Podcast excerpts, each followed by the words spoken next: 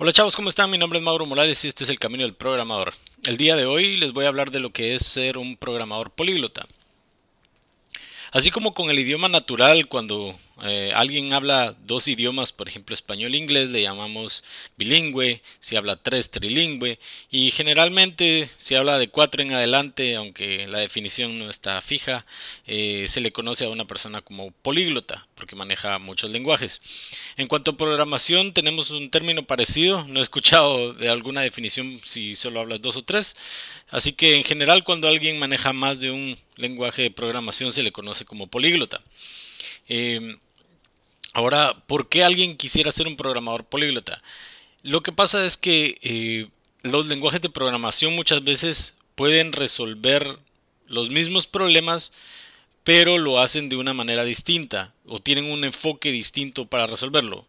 Para darte un ejemplo, em, Ruby es un lenguaje orientado a objetos, entonces su forma de resolver problemas va a ser orientado a objetos, eh, mientras que un lenguaje como Haskell es un lenguaje eh, funcional y por lo tanto va a usar una metodología funcional para resolver eh, los problemas. O digamos el lenguaje de programación Go es un lenguaje compilado, así que va a tener eh, ciertos beneficios el compilar y también ciertas restricciones. O por ejemplo JavaScript generalmente es un lenguaje interpretado y por lo mismo va a tener diferentes beneficios y restricciones para escribir, para resolver problemas a través de JavaScript.